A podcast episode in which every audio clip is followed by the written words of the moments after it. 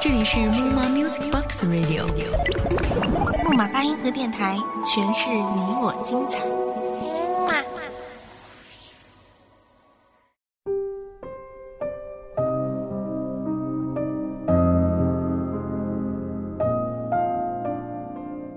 这里是木马八音盒电台，我是主播阿峰。炎炎的夏日，窗外吹进的徐徐凉风，让我们安静下来。阿峰要跟大家分享一篇来自文编斐然的《被风吹过的夏天》。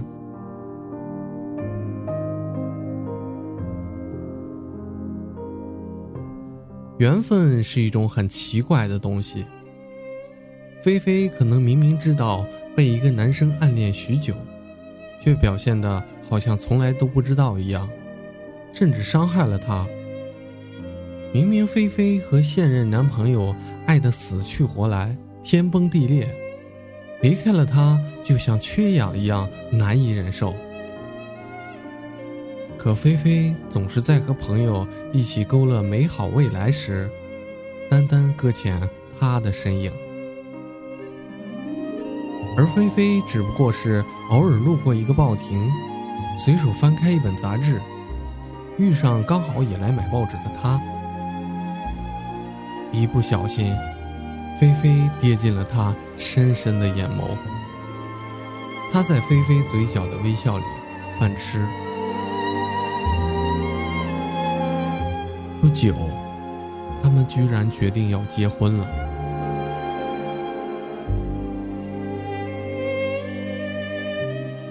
和凯的相识是很久以前的事，时间流转，眨眼间又回到了青青校园，和青涩的年华来了个结结实实的拥抱。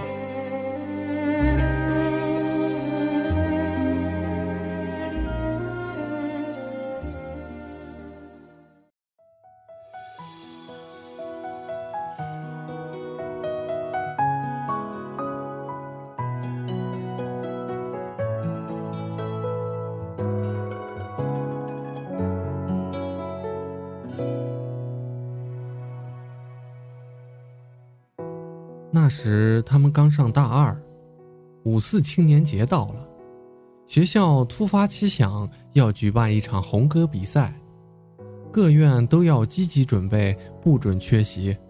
各学生会分团委的主要干事，更是要踊跃参与，充分发挥带头作用。一时间，他们好像回到了国家刚刚解放的年代，校园里到处飘扬着。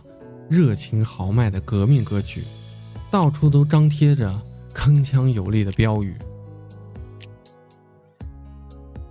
菲菲是铁了心不会报名的，尽管身上贴着学生会信息部的标签，可最终还是禁不住好友的软磨硬泡，加各种忽悠，稀里糊涂的报了名。要知道，菲菲可是朋友圈里出了名的天使嗓音。魔鬼歌声，连《义勇军进行曲》都跑调的女唱。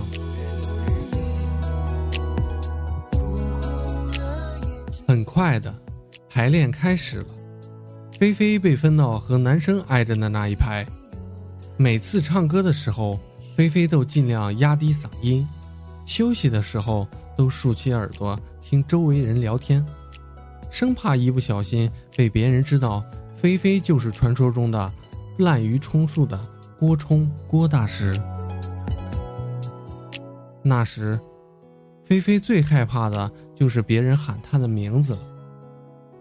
可偏偏就有个声音，从左后边紧挨着衣服飞了过来。林菲菲，林菲菲。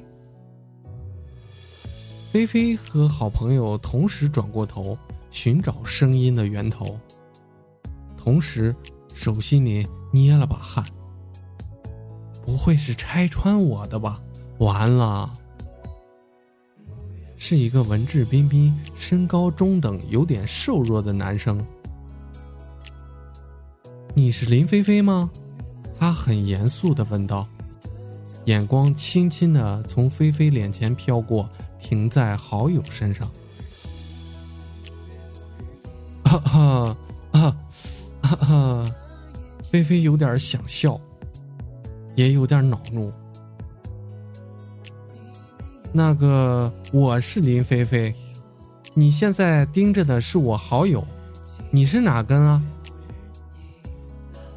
哈哈，原来是你，我是龙凯，和你老乡，知道你也报了名，认识一下吗？他略微腼腆的笑了，小小的眼睛变成了一条线。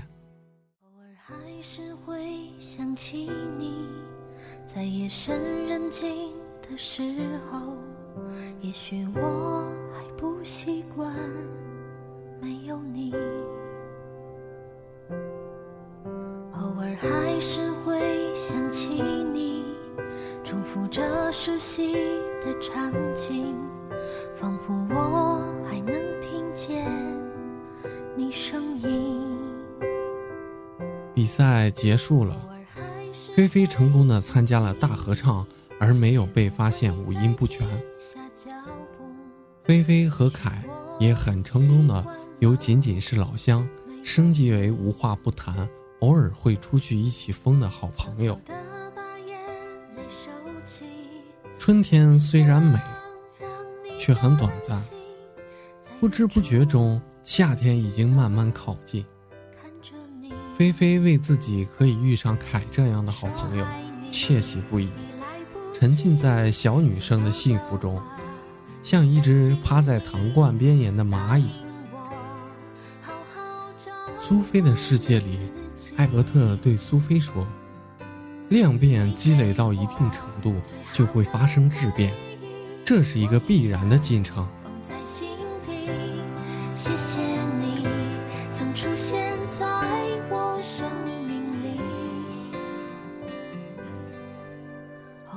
一天晚上，凯和菲菲从网吧回来，到学校门口的时候，凯停了下来。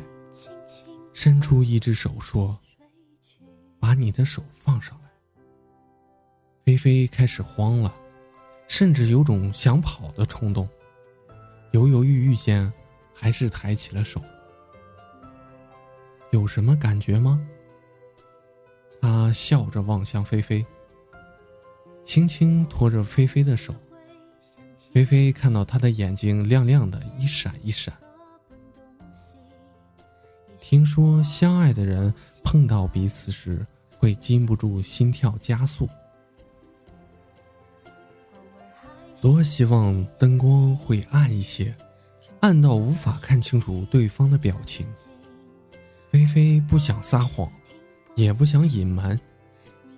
温度从掌心一点一点传过来，菲菲忍不住紧握他的手。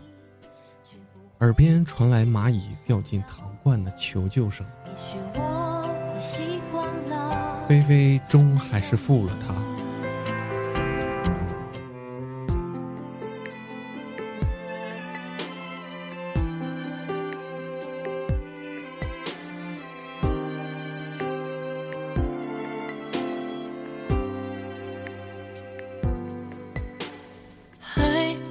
记得昨天。那个夏天，微风吹过的一瞬间，似乎吹翻一切，只剩寂寞跟沉淀。后来，菲菲又遇见了很多不错的男生。菲菲想，她肯定也遇到了很多不错的女生。再后来，听说她要结婚了，对方是个温柔娴熟的女子。再后来，时间一天一天的飞走，菲菲早已淡忘了他的样子。可是那个夏天却在菲菲的记忆里。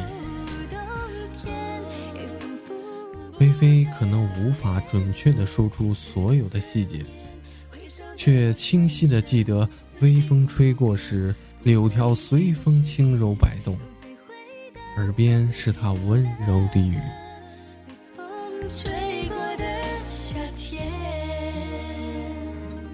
菲菲和凯的故事不禁让我想起了多少校园里纯洁的爱情。